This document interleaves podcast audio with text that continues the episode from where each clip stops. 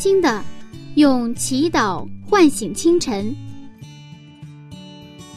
迎着初升的太阳，舒展新的生命。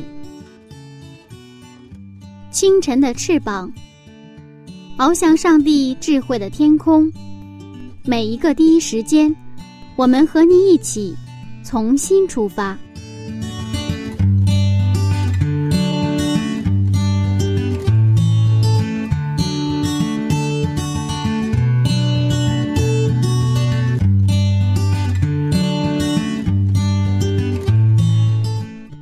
时间与上帝相遇，精彩人生从上帝开始。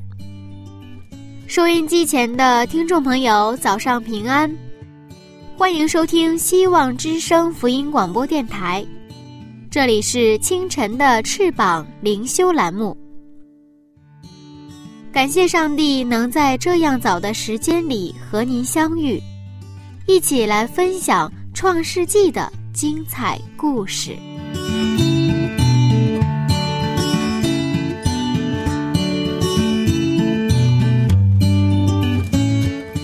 急功近利的膨胀时代，人们越来越宣称，命运掌握在自己手中，哪有救世主？自己就是自己的救世主。于是就有了人定胜天和征服自然的狂妄宣言。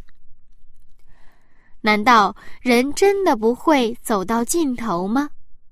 难道这个世界真的不需要救世主吗？音乐之后，我们再揭晓答案。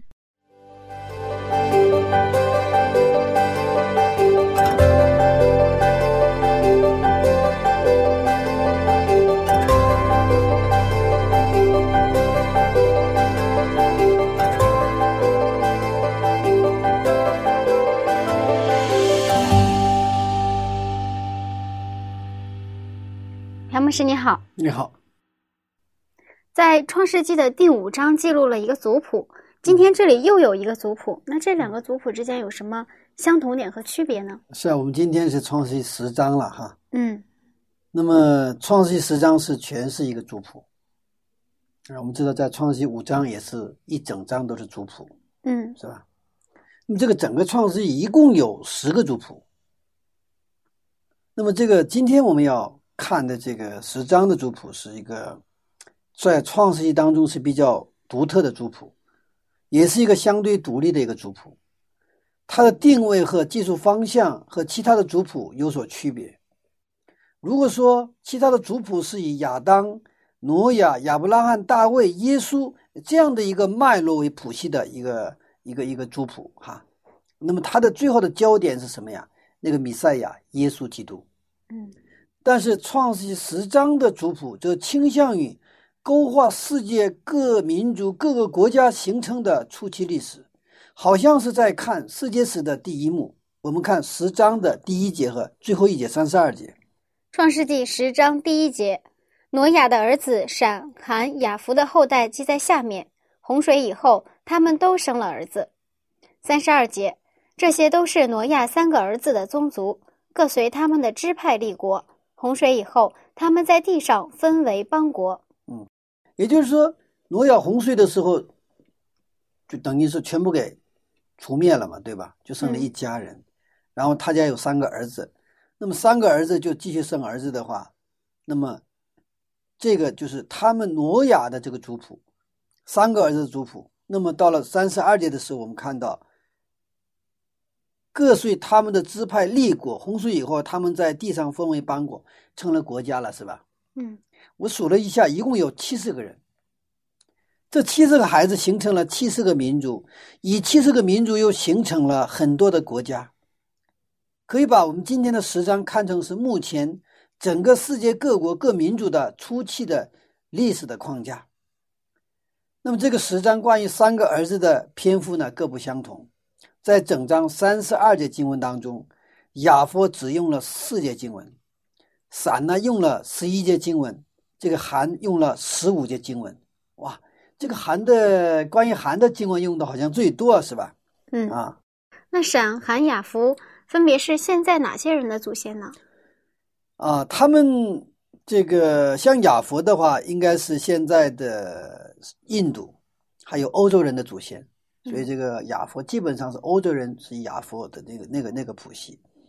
这个闪呢，包括希伯来就以色列民族哈，还有亚述、波斯亚洲人的祖先。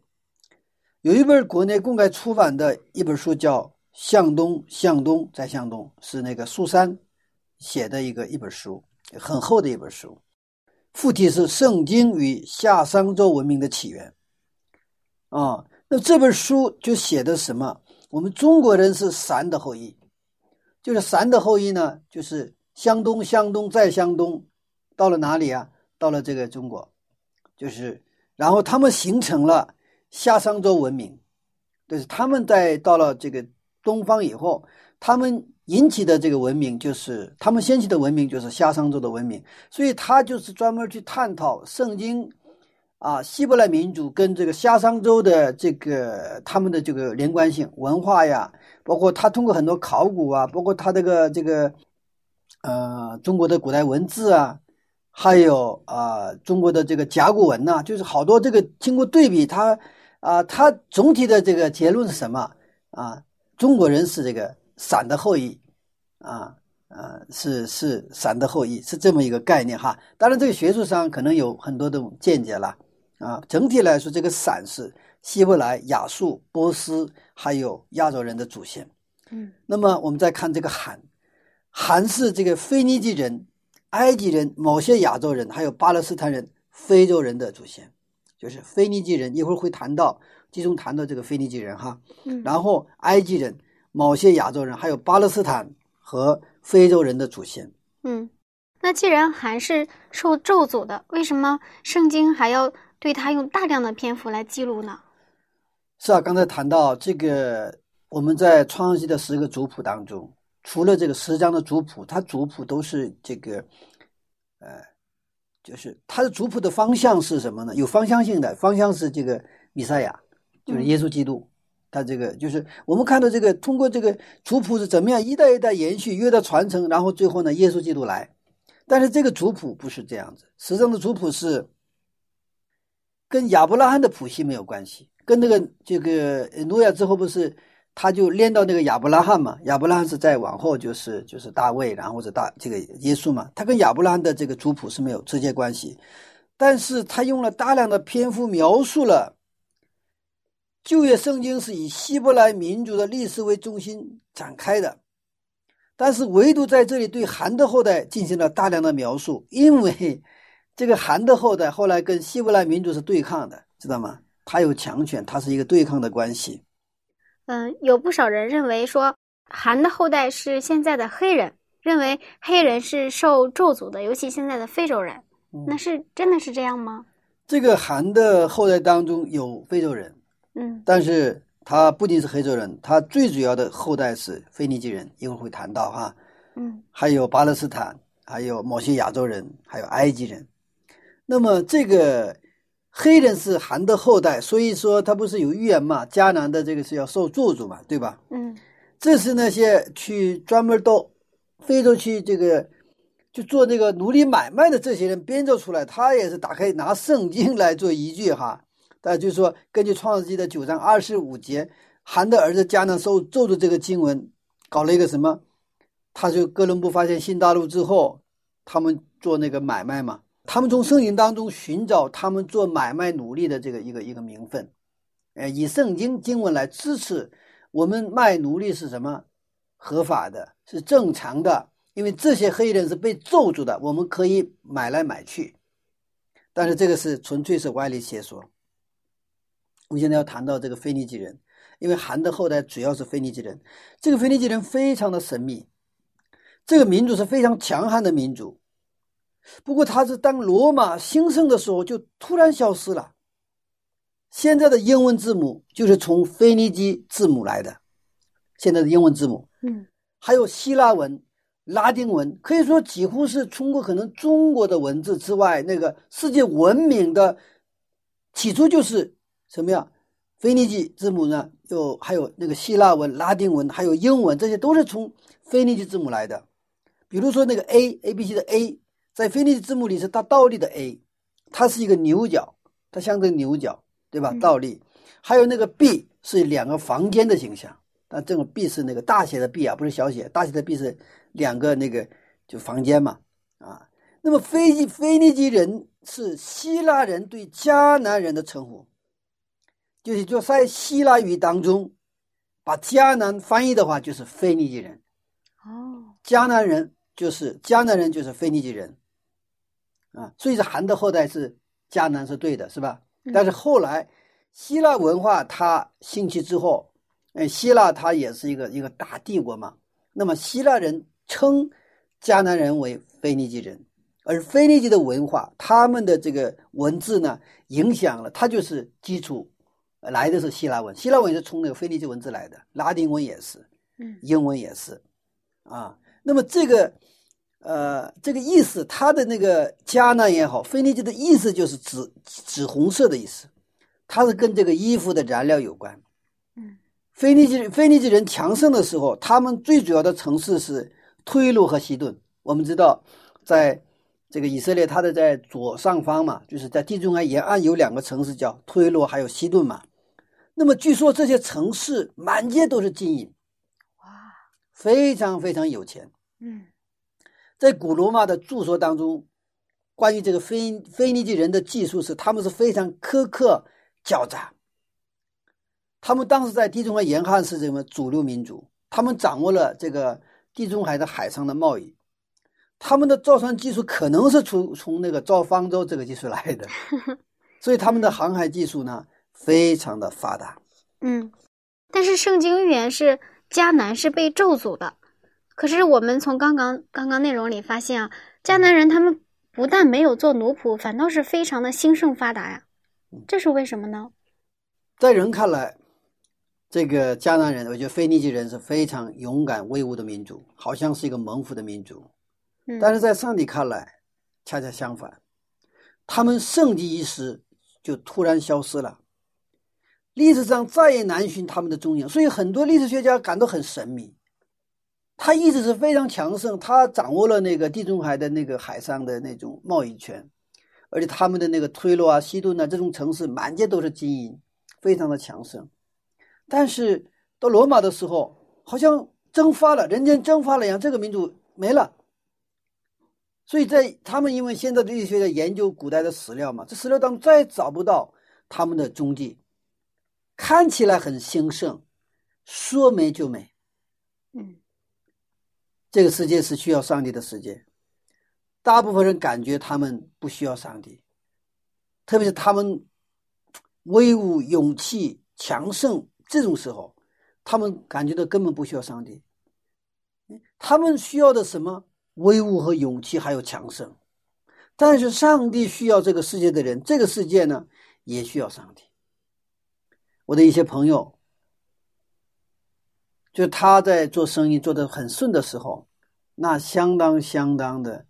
就是，就怎么说呢？可以说，就像腓尼基人一样，不可一世。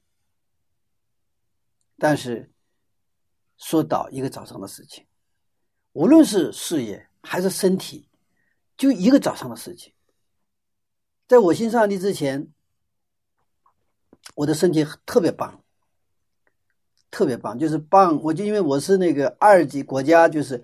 二级运动员的那个、那个、那个标准，我能达标，所有的国际二级运动员的达标。所以原来高考的时候，其实我是想考体育体院。后来我的父亲说，那个体院是四肢发达、头脑简单，然后 当时就这个流行的想法嘛，所以你就不要考那个体院了，你就还是扎扎实实学习。所以后来我呃改了专业哈，所以我的身体是特别特别棒的。但是当我将近三十岁的时候，我就一个早上身体就垮下来，我得了风湿心脏病。我在在那个之前身体好的时候啊，特别在大学刚毕业那个时候年龄还小，然后比较孤单，然后呢那个时候我都羡慕什么知道吗？羡慕有人住院 啊，因为我从来没有住过院。你这这啊，那但是说倒一个早上倒，因为这种你无论是你的那种财力的强盛，还是身体的强盛。那个东西都是不可靠的，真的后来就是我的一些朋友，因为看到我后来不病了之后，他们就是很诧异，因为原在我上大学的时候，我的外号是坦克嘛，嗯，我的外号就是坦克，因为踢足球的时候，只要我拿拿着球了，那就是坦克一样，那就跟我撞，肯定都得倒。但是这样一个坦克，说倒就倒，啊，说到屌的，因为那个那个重的严重的时候什么程度啊？身体哈，你坐在那儿坐任何地方，我坐不住，坐的话就慢慢就是倾倒，因为身体没有气力。嗯感谢主，后来啊，我遇到了这个新起点的团队哈、就是我接触了新起点，然后很快就恢复。我们需要上帝啊，因为这个世界也需要上帝。如果说你我如果感觉不到现在需要上帝的话，那我们现在是很危险。那么在信仰的谱系不见得非得需要强盛的民族来维系。上帝没有通过兴起文明和繁荣的当时代赫赫有名的韩的后代来传承信仰，而是通过默默无闻的散的后代来维系着信仰的命脉。嗯其实我比较关心，嗯、将来得救的人当中有没有韩的后代？啊，我们这个圣经分旧约、新约，嗯在新约当旧约当中，我们知道上帝许这个呼召亚伯拉罕，然后他造就了一个民族叫以色列民族，对吧？嗯完了，建立了这个以色列国家，这是上帝的一个选民了。那么到了新约的时候，通过耶稣基督的十字架，诞生了一个新的民族，就是属灵的以色列人。这些人不仅包括犹太人，也包括亚的后代、亚佛的后代、闪的后代，还有韩的后代。上帝的救赎计划到头来不仅仅是闪的后裔，也包括韩、亚佛，还有地球上所有的人，都是上帝要救赎的对象，一个都不例外。不管你是什么人，这是一个需要上帝的世界。这个世界的任何民族，不管他是白人、黑人、黄种人，都需要上帝，是急切需要上帝救赎的人类。在第十章的这个族谱当中，一共出现了七十个人，但是除了一个人之外，其他的六十九个人只仅仅记录了名字。这个人就是宁禄。为什么圣经当中要如此详细的记述他呢？是啊，这个宁禄是在第十章的整个呃这种族谱的记录当中，就是非常突出的一位，嗯是吧？好像有个特写镜头，呃，用了三节经文来描述他，是吧？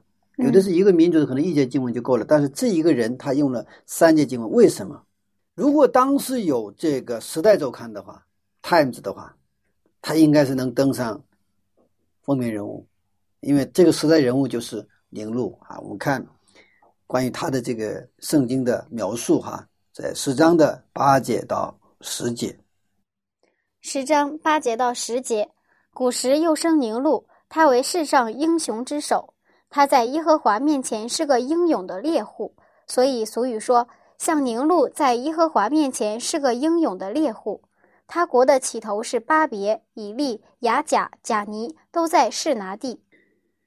我们看这个信息的话，古时生了宁禄是吧？嗯，古时是谁呀、是韩的第一个儿子，哦也就是宁禄是韩的孙子。这是七十个子女中很特别的人物。嗯啊，他是世上英雄之首，是吧？然后在耶和华面前是个英勇的猎户，然后呢，他国的起头是有什么？都在斯那地有巴别、伊利亚加、贾尼，都是他建立的。好了，宁路的原语形容词是强大的、有力量的，名词是勇士啊、名词是勇士、暴君、叛逆者。嗯他都是什么强大的、有力量的，但是他也还有一个一个就是勇士、暴君，还有叛逆者。大家可能想起洪水前还有一个跟宁禄很相似的人，我们看啊、创世纪》的六章四节，创世纪六章四节，那时候有伟人在地上，后来上帝的儿子们和人的女子们交合生子，那就是上古英武有名的人。好，我们就是这个六章四节有个伟人哈，那个叫 Nephilim 哈，Nephilim 是他的名字哈，Nephilim。那么他就是上古有英武有名的人。那么英武有名和宁禄在原语里是一个词，吉布日，吉布日嗯啊，也也就是说，呃，在洪水之前的这个人的人名和宁禄，他用了一个词，都是吉布日，是当时的都是时代先锋、时代人物、社会名流。共同点是，他们是当时的人们所追崇的，也是说崇拜的，是当时代的一个强权人物。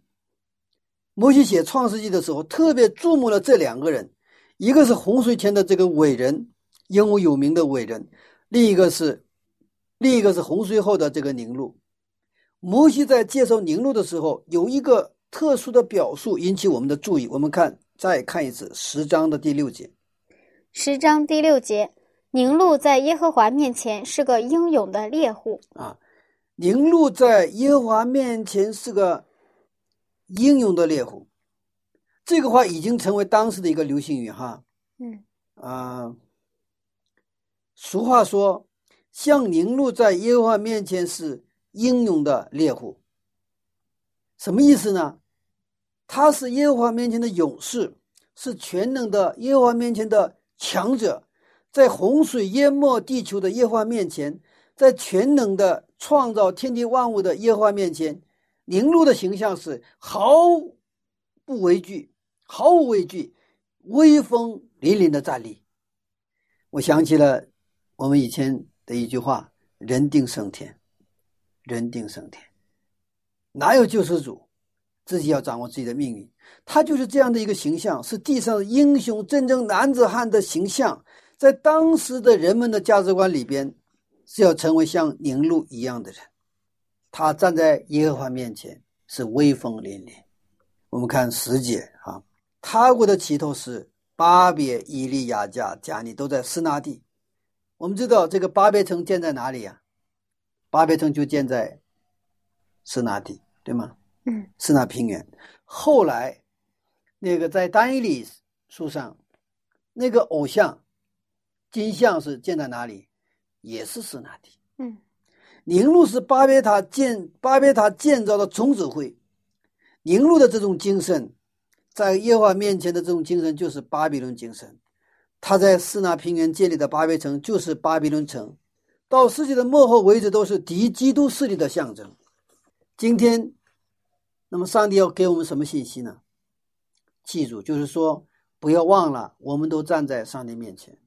不要忘了，这个世界也站在上帝面前；不要忘了，世界历史也站在上帝面前；更不要忘了，上帝一直在注视这个特别英勇的强者。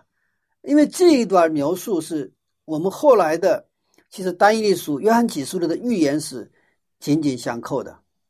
从创世纪六章四节的伟人就是涅皮林，到创世纪十章八到十节的宁禄，再到单一历的小角。直到约翰启示录的两个兽大淫夫，这个敌基督的势力，它也是一个脉络，知道吗？它有一个动向，它都在上帝的面前。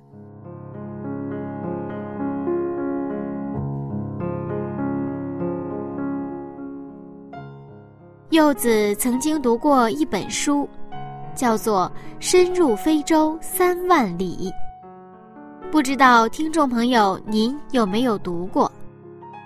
在一百多年前，李文斯顿深入非洲这块被称为蛮荒之地的黑暗大陆，向生活在异教文化之地的人民传播上帝的福音。这本书里记录了他满怀敬畏、热忱与信心的经历。他把自己的血汗和生命献给了整个非洲大陆。是的。耶稣基督的救赎对象是这个世界上的每一个人，不分种族、肤色、语言与文化，包括柚子，也包括正在收听的您。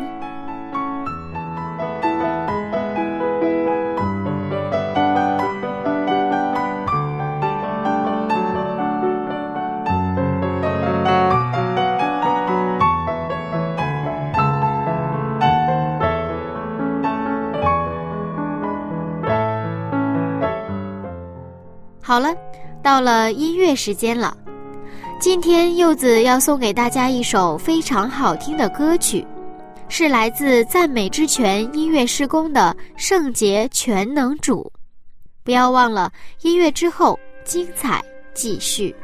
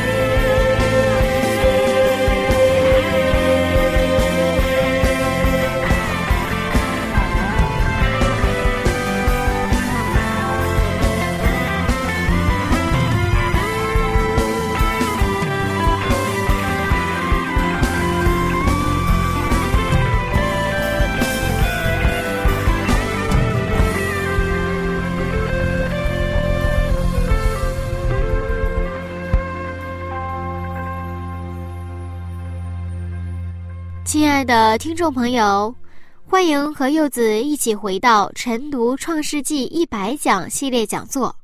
刚刚我们听到的是来自赞美之泉音乐施工的《圣洁全能主》。如果您喜欢这首歌曲，可以在网络上搜索并且下载。好了，下面我们继续分享有关凝露的故事。我们看一下《单一理书》的七章八节，《但以理书》七章八节，我正观看这些角，见其中又长起一个小角，先前的角中有三角在这角前，连根被他拔出来。这角有眼，像人的眼，有口说夸大的话。嗯，这个角哈是很特殊的，它是它有很多的那个还还有其他的三角嘛，是吧？嗯，那是大的，但是小角是小的。不过这个小角有眼，有像人的眼，它是说夸大的话，在谁的面前？在上帝面前。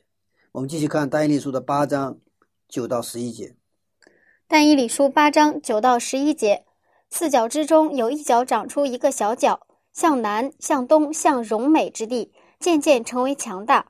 它渐渐强大，高级天象，将些天象和星宿抛落在地，用脚践踏，并且它自高自大。以为高级天象之君，除掉常献给君的凡祭，毁坏君的圣所。哇，这个小脚不得了！看开始的时候不起眼是吧？嗯，但是他这个渐渐的成为强大，强大之后高级什么天象，然后把天象和星宿都抛落在地，用脚践踏。哇，太强大了是吧？然后呢，自高自大，以为高级天象，呃，以为是高级天象之君。然后除掉常先给君的犯祭，毁坏君的圣所。我们知道这个犯祭还有圣所，是在在传达什么东，传达什么样的信息？他都是要来的耶稣基督，嗯，他都是预表那个要来的弥赛亚。但这个小九的作为是什么？他除掉常献给君的什么犯祭，要除掉，他要挡住弥赛亚要来的这个路。让人们的视线从等待、盼望那个米赛亚的那个那种这个焦点上移开。这个小脚的工作实际上就是毁坏的工作。上帝通过这个预言书要特别注目这个小脚的出现。我们在预言书中学过哈，小脚的特点就是亵渎上帝、夸大其词。别看是小脚，他但是他拿掉了其他的大脚，在上帝面前他根本不怕上帝。很强势，他把自己凌驾于上帝之上。在启示录当中，我们也看到两个兽，还有大淫夫。上帝注目的这些敌基督势力的蠢蠢欲动。我们看启示录的十七章的五节。启示录十七章五节，在他额上有明写着说：“奥秘哉，大巴比伦，做世上的淫妇和一切可憎之物的母。”但是上帝怎么说呢？上帝先国说：“我们看启示录。”十四章的八节，启示录十四章八节，又有第二位天使接着说：“叫万民喝邪淫大怒之酒的巴比伦大城倾倒了，倾倒了。”嗯，这个三天的信息警告当中，第二位天天使的信息哈，他在宣告什么？巴比伦城倾倒了。嗯，什么时候？我们看第一个信息的话，当我们去敬拜创造主上帝的时候，这个。和谐音大怒之酒的巴比伦城去倾倒，就是巴比伦巴比伦中不是靠我们人的能力去把它给倾倒。当我们去仰望耶稣基督，当我们去敬拜创造出上帝的时候，就集中于上帝的时候，除了上帝之外没有别的神的时候，这个巴比伦虫就会倾倒。但是呢，现在我们知道，我们的心中就有巴比伦城。我们向往这个世界的富饶和丰富，我们有太多羡慕的，我们太多向往。我们信上帝，我们也信别的。就像撒玛利亚女人一样，她有五个丈夫，那么现在她跟她一起同居的那个男人也不是她的丈夫，那个五个丈夫就是他们拜的五个神，是吧？那么现在跟她同居还不是合法夫妻的这个丈夫，这个男人是谁啊？就是耶稣基督，跟他还没有建立真正的一个立约的合法的一个彼此分别为圣的这样的关系。那这样的当中，我们的生活就生活在巴比伦城里面。但是三天的信息，他又告诉什么？他说：“叫万民喝血饮，大怒，之久的巴比伦城倾倒了。”这很痛快，是吧？但是第一个信息就是敬拜创造的上帝。我们继续看启示录的十八章的二节。启示录十八章二节，他大声喊着说：“巴比伦大城倾倒了，倾倒了，成了鬼魔的住处和各样污秽之灵的巢穴，并各样污秽可憎之雀鸟的巢穴。”巴比伦倾倒了，这个巴比伦的精神是上帝所注目的，上帝所注意的。这些往往是在当时代的人们所羡慕、所向往的精神，但结局是倾倒了。凝露的精神就是敌基督的势力。记住，我们今天依然站在上帝面前，而且我们早晚在耶稣复临的时候，我们都在上帝的面前，我们都要接受他的审判。同时，也不要忘了这些敌基督的势力也站在上帝的面前。不过，这两种势力的姿态完全不同：一个是谦卑，一个是骄傲；一个是需要上帝，一个是不需要上帝。神前意识，我们把站在上帝面前，这个叫神前意识。上帝面前的意识，我们始终基督徒就是一个有神前意识的人。我们比如说，我们在职场上班，我们也需要神前意识。我们在职场部上班，是我们在上帝面前工作。那我们现在在职场上，我站在上帝面前的我的姿态到底是什么？是谦卑还是骄傲？我们需要上帝还是不需要上帝？我们常常感觉不到需要上帝。我们只要去教会，这是跟上帝有关系。我们去了公司的话，那是一个我们跟上帝没有关系的一个世界。也就是说，我们不是站在上帝的面前，但是我们不管愿意还是不愿意，我们意识到还是没有意识到，我们都在上帝的面前，只是我们感觉不到。那我们感觉不到，我们意识不到的话，我们就不需要这个上帝。那不需要我们上帝的基督徒，在这个世界上，在我们的职场当中，我们的工作就是靠我们自己。我们得不到来自天上的能力和他的帮助，也得不到他的智慧，所以说我们整得很疲惫，而且我们的这种工作，我们的职业沦落为一个生计，就是为了吃饭。也不过仅仅是为了吃饭。如果是在发展的话，所谓的成功，这个世界吃得更好，穿得更好，玩得更好，住得更好而已。嗯，他是还是在那个层次上，是吧？还是衣食住行的层次上，他走不出那样的一个框架来。但是，当我们有神奇意识，站在上帝面前的时候，上帝会带领我们。上帝让我们在职场当中，让我们成为一个他的什么？他的一个宣教师，是他的儿女。上帝是我们的大老板，所以说，如果我们让我们的大老板满意的时候，我们的二老板，就是我们公司的老总或者公司的老板，他肯定会满意的，嗯，是吧？我们的格局就会变得完全的不一样。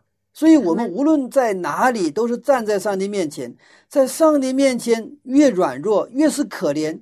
就会越被认可，因为这样的人才能与上帝联合。他们，我们知道，上帝使用的器皿不一定是金器皿、银器皿。我们上帝使用的器皿是倒空的器皿，而且是干净的器皿。我们一到厨房，我们就知道，我们厨房里有各种各样的碗，各种各样的碟子，是吧？嗯，啊，有贵的，有便宜的，有各种各样的颜色，琳琅满目。厨师会什么样？会使用什么样的器皿呢？他肯定先使用已经洗好的空的，但是这个很好的金金碗，但里边装的是什么剩剩羹、残羹、剩汤，是吧？完了，哎呀，这个碗很好，我他使用它，想使用，但是这个碗拒绝，你不要动了，这个剩的还有用呢，为什么要扔啊？下顿还要吃呢，上帝没法使用它。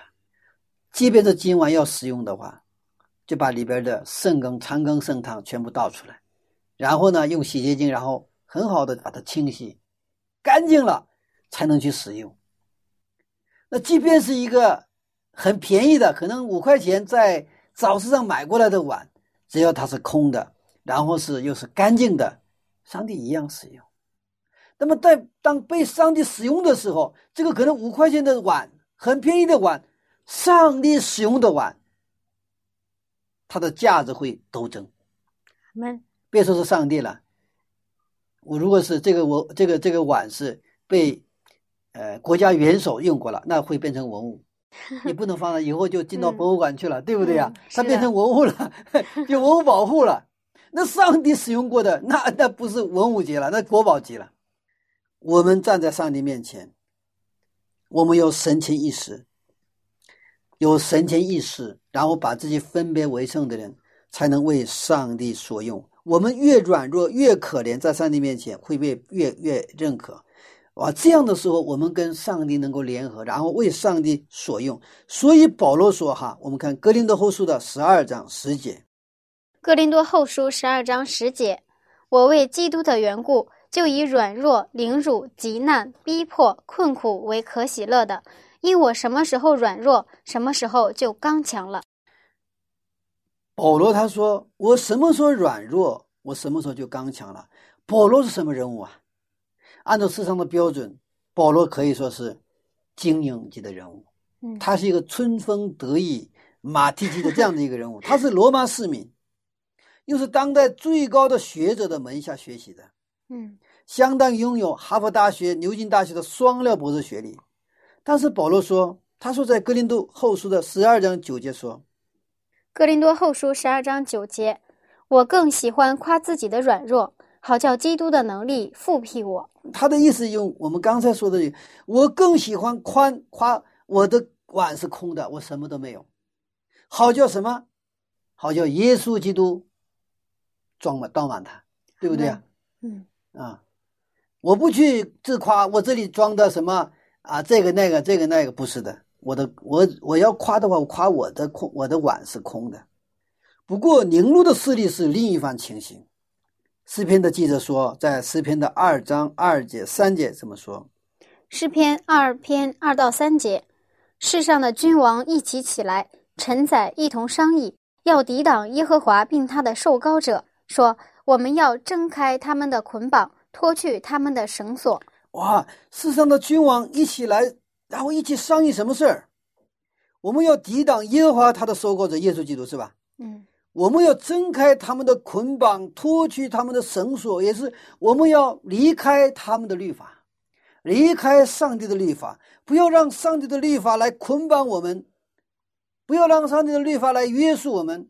我们要自由，我们要挣脱律法的这种所有的限制。这是所谓的那些强大者，像凝露的势力，那个伟人的势力的他们的心声。在耶和华面前要成为真正的强者，意味着我们什么？放下我们的一切，放下我们的计划，甚至放下我们要为上帝做的事情，全部放下。在我们出去做工之前，在我们在教会里服侍之前，在我们出去传道之前，哪怕是你到非洲传道，先停下来，先放下。我们来到上帝面前，其实我们。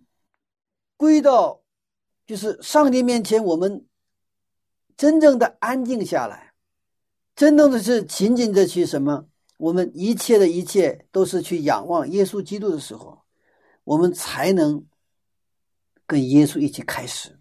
所以，路加福音十五章那个浪子，他就是一个典型的要挣开捆绑、脱去绳索，是吗？嗯我想自由的活着。然后跟父亲要他的那个那个家产那个份儿，嗯然后出去了。他没有任何约束，任何没有捆绑，他的自由的行走。行走的结果，有一天他突然发现，他的猪圈里跟猪在抢食。这个时候，他觉得还是我的父亲家里好，什么有律法的地方。所以他放下了，所以他才能回来。引路就是那个创世纪的浪子，是要挣脱与上帝关系，在上帝面前非常强盛的叛逆者。所以他的名字的意思当然又是勇士，是吧？然后叛逆者，他要自己来建设自己的平安之城，这个又跟谁差不多？跟那个该隐的嗯伊诺城是吧？嗯建了以诺城来保护自己。嗯，啊，谁也不相信，上帝已经说，那个杀那个那个那个该隐的话，遭报七倍，我要给他一个标记去保护他，但是他还是不安全，我必须得建建造城池来保护我们自己，啊。但是对于这样的领路，对这样的伟人，这样的浪子，看诗篇记者是怎么说？诗篇的二章的四节。诗篇二篇四节，那坐在天上的必发笑，主必嗤笑他们。他们商议说我们要挣脱那个捆绑、那个绳索，但是上帝在那儿笑，啊，哈哈，还是呵呵，反正上帝就笑，上帝耻笑他们，因为这种努力是突然的，一种这种努力的结果是什么？使自己又被另一种绳索所捆绑，什么罪的绳索所捆绑。因为我们的生活其实面临选择，要么是被上帝的爱的律法所捆绑，要么是为什么罪的绳索所捆绑。好多人他愿意谈恋爱、找对象，找对象的意思嘛，我愿意被捆绑，就这个意思嘛，对吗？你娶我吧，那意思是你把我给绑吧。是吧？我愿意嫁给你，那什么意思？我愿意被你捆绑，不就这个意思吗？但是这个捆绑好不好？好，为什么？这是爱的捆绑，在爱的捆绑里面才有真正的自由。就像火车在铁轨的时候，它才是自由的。一旦离开了铁轨，这个火车是没有自由，那就是毁灭了。对水来说，堤坝是好像是约束，好像是捆绑。但是，一旦这个水冲出这个堤坝的话，那就是灾害，那是一个灾难。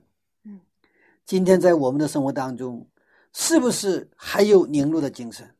是不是还有在上帝面前逞能的精神？还是在上帝面前放下一切，跪在上帝面前求上帝的恩典呢？凝露也许是几千年前的凝凝露，凝露也许是几千年前的凝露。也许是今天的凝露，也许你我的心中都有凝露。这种精神，这种凝露的精神，巴比伦的精神，实际上就是小角的精神。我们在研究单一的起诉了的时候，我们常常把小角老是指向为一个具体的一个宗教的势力，当然这个没错，但是我们却常常忽视。我们心中的那个小脚的势力，我们心中的那个那个凝露的精神，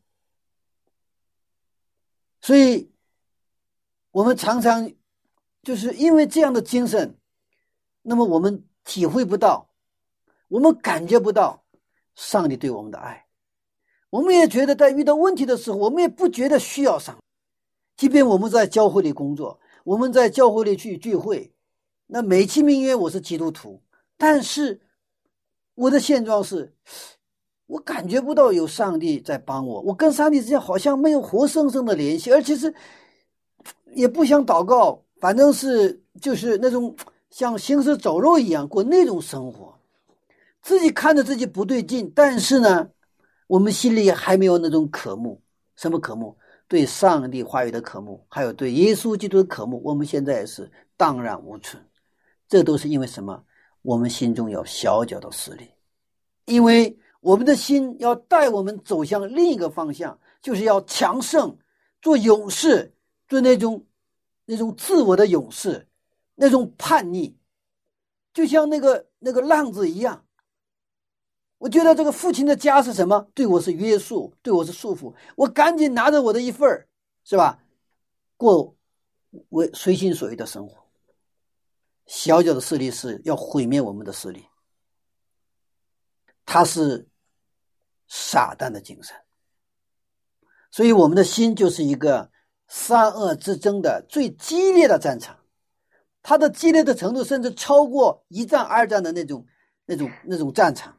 嗯，在这种战场当中，我们能够活下来，只有一一个，只有一条路，耶稣说：“我就是道路，我就是真理，我就是生命。”所以，我们单单的去选择什么，就跪在上帝面前。阿门。不是在上帝面前逞能，不是在上帝面前自夸自大，不是把自己凌驾于上帝之上，而是谦卑在我们上帝的面前，让上帝来带领我们。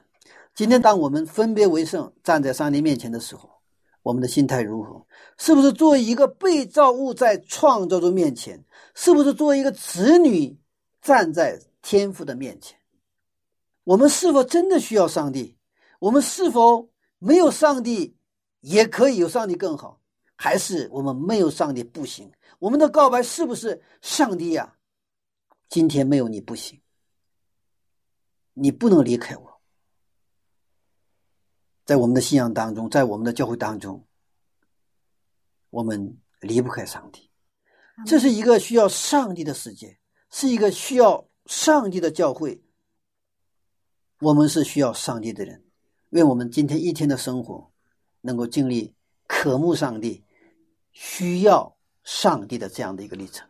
他们发现自己好像经常就成为这个时代人物凝露了。对啊，我们因为他有一个有一个就是导向哈，因为这个小九的精神不断的把我们导向为成为一个凝露一样的人物。嗯，对啊，因为这个是世界的潮流，人们都向往成为那样的人。嗯，但是耶稣基督。给我们展现了另外一个世界。嗯，阿门。谢谢牧师的分享。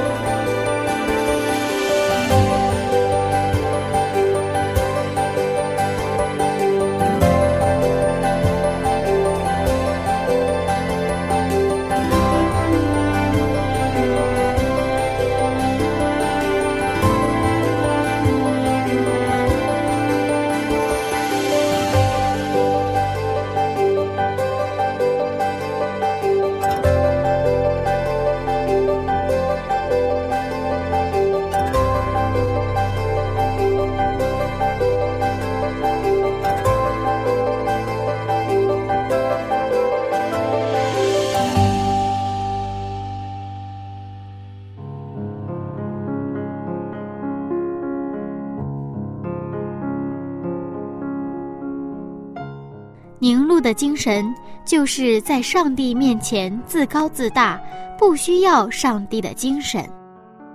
凝露的故事并非远古时代的故事，其实它每一天都在你我心中上演着。亲爱的听众，您感受到对上帝的需要了吗？能够在上帝面前跪下，是一种能力。希望我们都能经历对上帝的需要。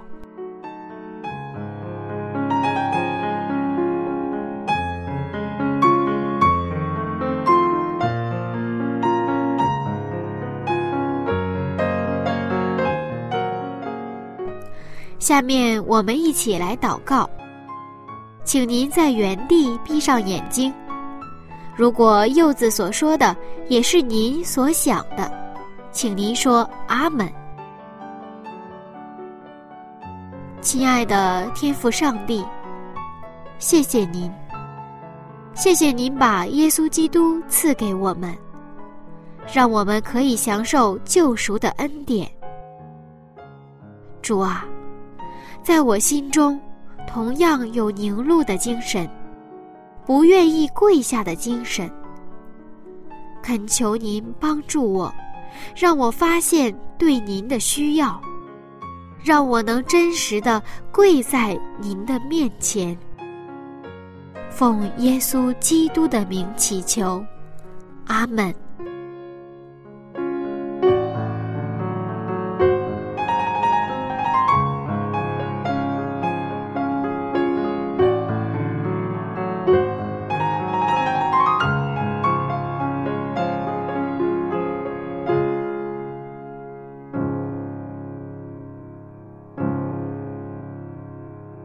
好了，亲爱的听众朋友，时间过得很快，又到了节目的尾声了。